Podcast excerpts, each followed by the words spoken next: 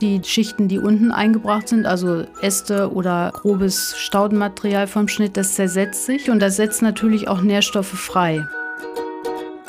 Einfach natürlich Gärtnern. Paula Thelen im Gespräch mit Sabine Klingelhöfer.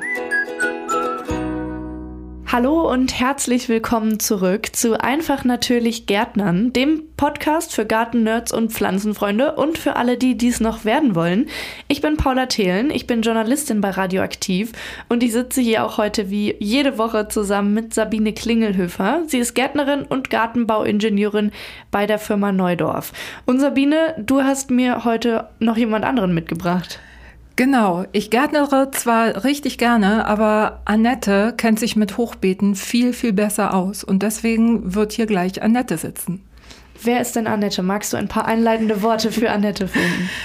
Annette Vöhl ist meine Kollegin bei Neudorf, auch eine leidenschaftliche Hobbygärtnerin und Annette kennt sich richtig gut aus mit Hochbeeten, viel besser als ich, weil ich habe überhaupt kein Hochbeet und deswegen finde ich es toll, dass sie dann hier deine Fragen beantworten kann. Jetzt hast du unser Thema schon vorweggenommen quasi, wobei man es natürlich auch schon im Titel gelesen hat. Heute soll es bei uns gehen ums Gärtnern im Hochbeet und wie verkündet, heute sitzt Annette Föhl mir gegenüber. Zuerst mal hallo Annette. Hallo Paula. Schön, dass wir heute hier mal zusammensitzen und du wurdest angekündigt als Hochbeetexpertin. ja, zumindest kann ich auf ein paar Jahre Erfahrung mit Hochbeeten zurückblicken und denke, ich kann dazu was erzählen, ja. Dann erzähl mir doch erstmal, warum baust du Gemüse im Hochbeet an? Warum nicht auf der Erde? Also es hat mehrere Gründe. Ich erinnere mich an einen Tag im Garten, da wollte ich rote Beete ernten und musste feststellen, dass die von unten von Wühlmäusen abgefressen waren. Dann gab es eine Zeit, in der ich orthopädische Probleme hatte und dachte, ich könnte mich nie wieder bücken. Und zudem haben wir inzwischen einfach weniger Bedarf an Gemüse. Also wir brauchen keine riesen Erdbeete mehr, auf denen Salat, Kartoffeln, Bohnen angebaut werden. Also das, was in den Hochbeeten wächst, reicht.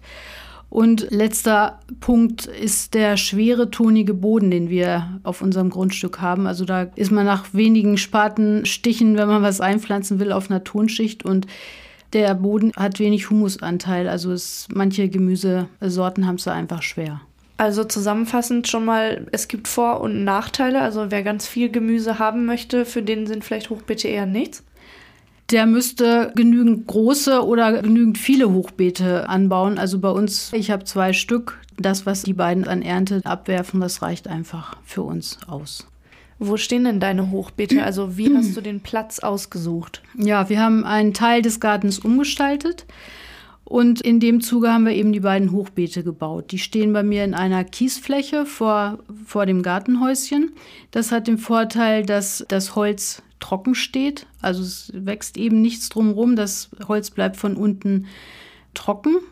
Dann habe ich geguckt nach der Ausrichtung, beziehungsweise ähm, wo ist der Platz, wo Sie den ganzen Tag Sonne bekommen. Dann sind sie in Nord-Süd-Richtung ausgerichtet.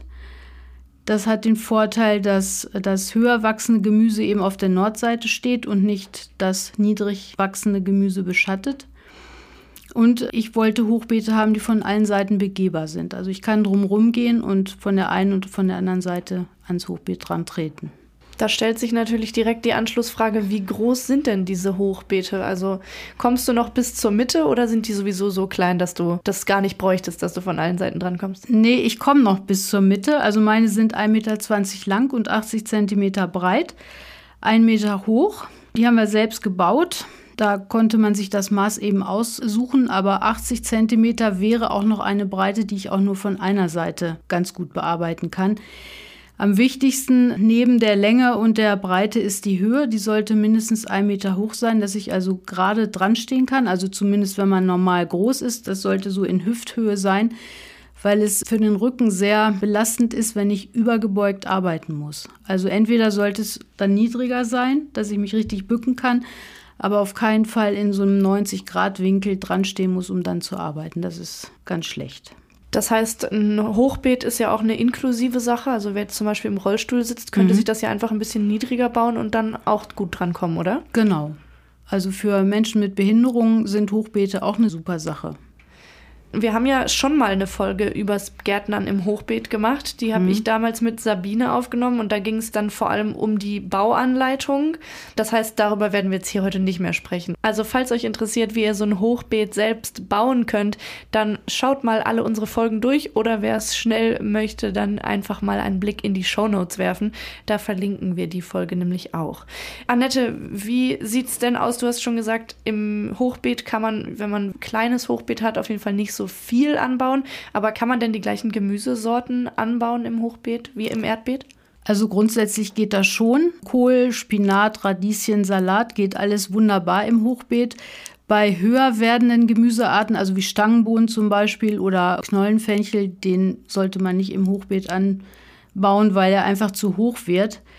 Und bei raumgreifenden Gemüsesorten, also Kürbis, der jetzt sehr groß wird, der viel Raum braucht, der überwuchert dann natürlich ein komplettes Hochbeet. Oder Zucchini habe ich auch schon im Hochbeet gehabt, da passt dann bei meiner Größe nicht mehr allzu viel rein. Man kann dann zwar früh reifende Gemüse noch drumherum pflanzen, bevor die anderen so groß sind, aber grundsätzlich stehen die besser im Erdbeet.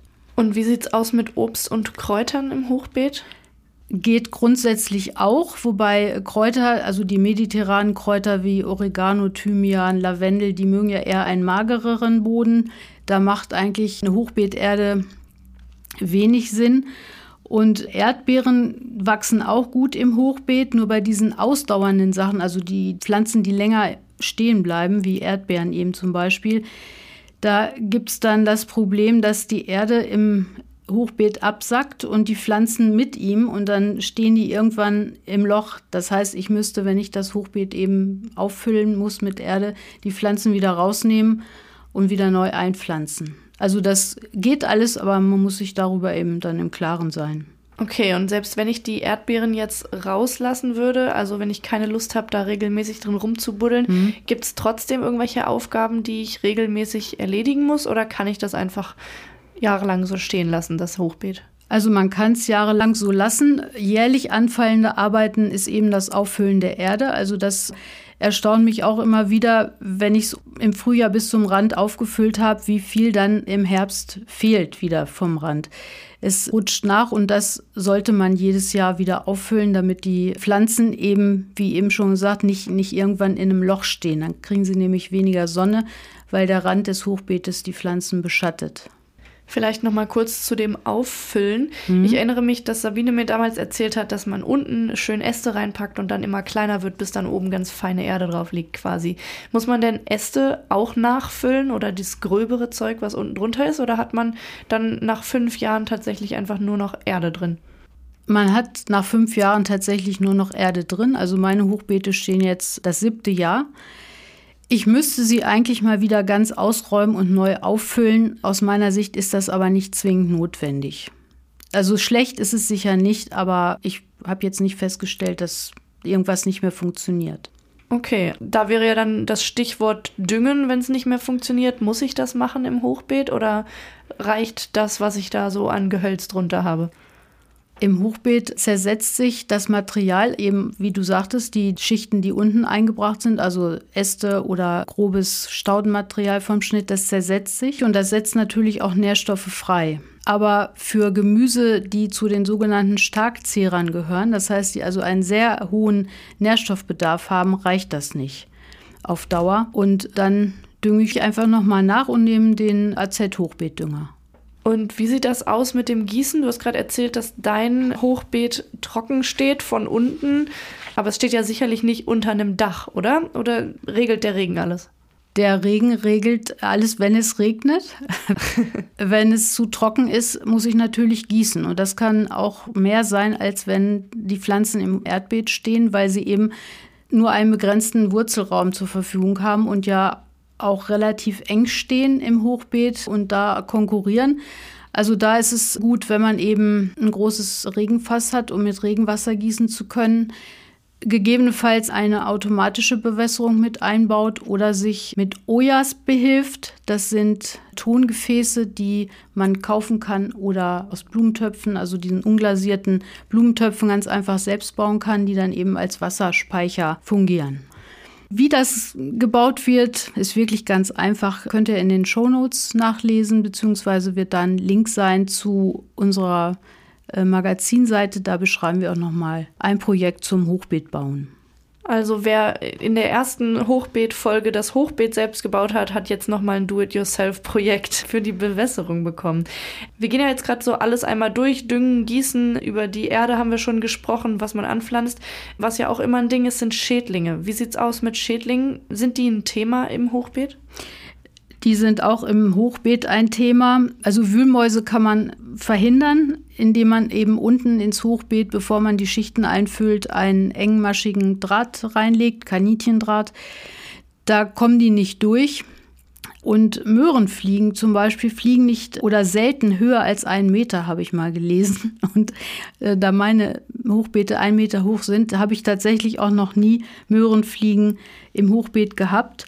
Aber Läuse, Raupen, das kann natürlich alles vorkommen. Der Vorteil, finde ich, ist, dass man die Schädlinge früher entdeckt, weil das Gemüse einfach näher dran ist. Also wenn ich es auf Hüfthöhe betrachten kann, dann entdecke ich eben Läuse schneller, als wenn sie am Boden das Gemüse befallen oder eben auch Raupen. Also das kommt schon vor, aber man kann das verhindern, indem man unser Schädlingsschutznetz zum Beispiel drüber legt. Das muss gut befestigt werden, also so, dass die Schädlinge nicht drunter kommen. Aber es verhindert eben die Eiablage von Schmetterlingen oder Käfern.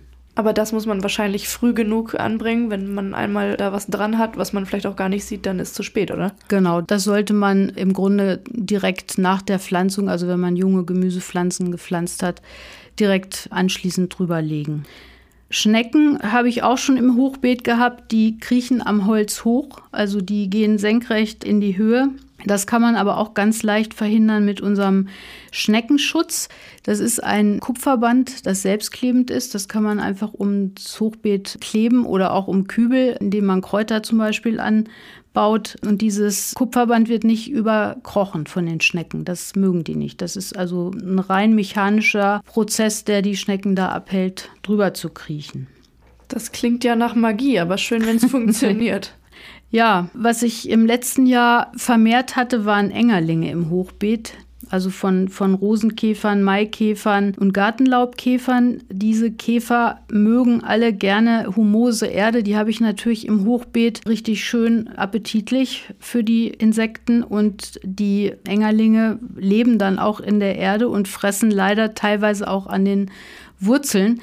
Das kann ich sehen, wenn meine Keimlinge nicht mehr richtig wachsen oder absterben. Dann kann ich ein bisschen graben und entdecke da meistens eben die Engerlinge, die sich von den Wurzeln ernähren. Die Engerlinge der Rosenkäfer nicht, die zersetzen oder fressen eben nur an abgestorbenem Holz, was man ja auch im Hochbeet hat. Also in der Erde sind auch Holzteile. Die machen nichts, die können natürlich im Hochbeet bleiben. Man kann die ganz gut unterscheiden von den Engerlingen der Maikäfer oder Gartenlaubkäfer, weil die sich, wenn man sie eben auf eine ebene Fläche legt, wenn man sie rausgesammelt hat, auf dem Rücken fortbewegen. Also die drehen sich auf den Rücken und versuchen wegzukriechen. Und die Engerlinge der anderen, also Maikäfer zum Beispiel, die drehen sich auf die Seite und versuchen dann wegzukriechen. Das klingt ja auch richtig spannend. Wie kann ich dem denn vorbeugen, dass ich so viele Schädlinge da haben könnte? Ja, also vorbeugend, wie gesagt, einmal dieses Schädlingsschutznetz. Dann kann ich natürlich auch im Hochbeet Mischkultur praktizieren. Dazu habt Sabine und du habt ja auch schon mal einen Podcast gemacht, vor kurzem sogar erst. Genau, das können wir auch noch mal in den Shownotes verlinken. Mhm. Also Mischkultur heißt eben Gemüse gemischt zu pflanzen. Das sieht auf den ersten Blick wirkt das immer relativ wild, aber man pflanzt eben Gemüsearten zusammen, die sich gegenseitig begünstigen. Oder also Erdbeeren und Zwiebeln oder Knoblauch zum Beispiel oder äh, Möhren mit Radieschen zusammen.